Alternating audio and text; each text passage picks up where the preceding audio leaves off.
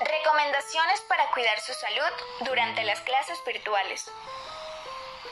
Me distraigo con facilidad, me da pereza, necesito estar en el aula y no sé cuándo tomar pausas. Estos son algunos de los problemas comunes de los estudiantes que se enfrentan a cursos en línea.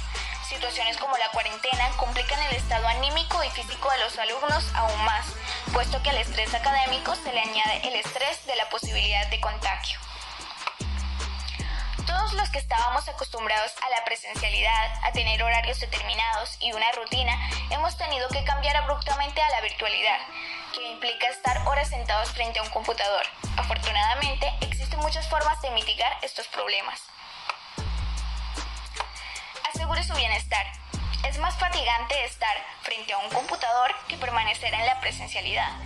Esto se debe a que la pantalla puede cansar la vista, los alumnos tienden a asumir posturas corporales inadecuadas. Muchos aparatos están hechos sin ergonomía. La ansiedad puede inhibir en el impulso de hidratarse o levantarse de cuando en cuando. Y los movimientos monótonos, como escribir en un teclado o presionar el mouse, provocan estrés muscular.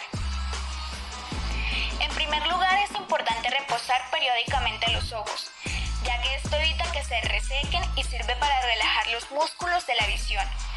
Se recomienda conseguir un buen monitor y ajustar las configuraciones de la computadora. También se debe parpadear y alejar la vista de la pantalla con regularidad. En lo que respecta a la postura y a la ergonomía, se recomienda conseguir una silla ajustable y creada especialmente para no forzar las partes del torso, especialmente la espalda. Además, no todas las computadoras son ideales a la hora de trabajar cómodamente. Idealmente, la pantalla debería estar a la altura de sus ojos, inclinada adelante o hacia atrás si lo necesita. Y el teclado debería estar colocado de tal manera que usted pueda descansar los antebrazos sobre la superficie de trabajo, sea un escritorio o una mesa. Recomienda ser recursivos, para disipar el estrés y la ansiedad, los métodos más eficaces son regular los factores ambientales de la zona de trabajo, las pausas activas, la correcta hidratación y un buen descanso. Lo ideal es tomar un vaso de agua cada 20 o 25 minutos, lo cual equivaldría a unos 2 o 3 litros a lo largo del día. Tener un lugar de estudio fijo, fresco y bien aireado hacer estiramientos, particularmente del cuello, la muñeca, los brazos, la espalda y las piernas, y dormir al menos 7 horas completas.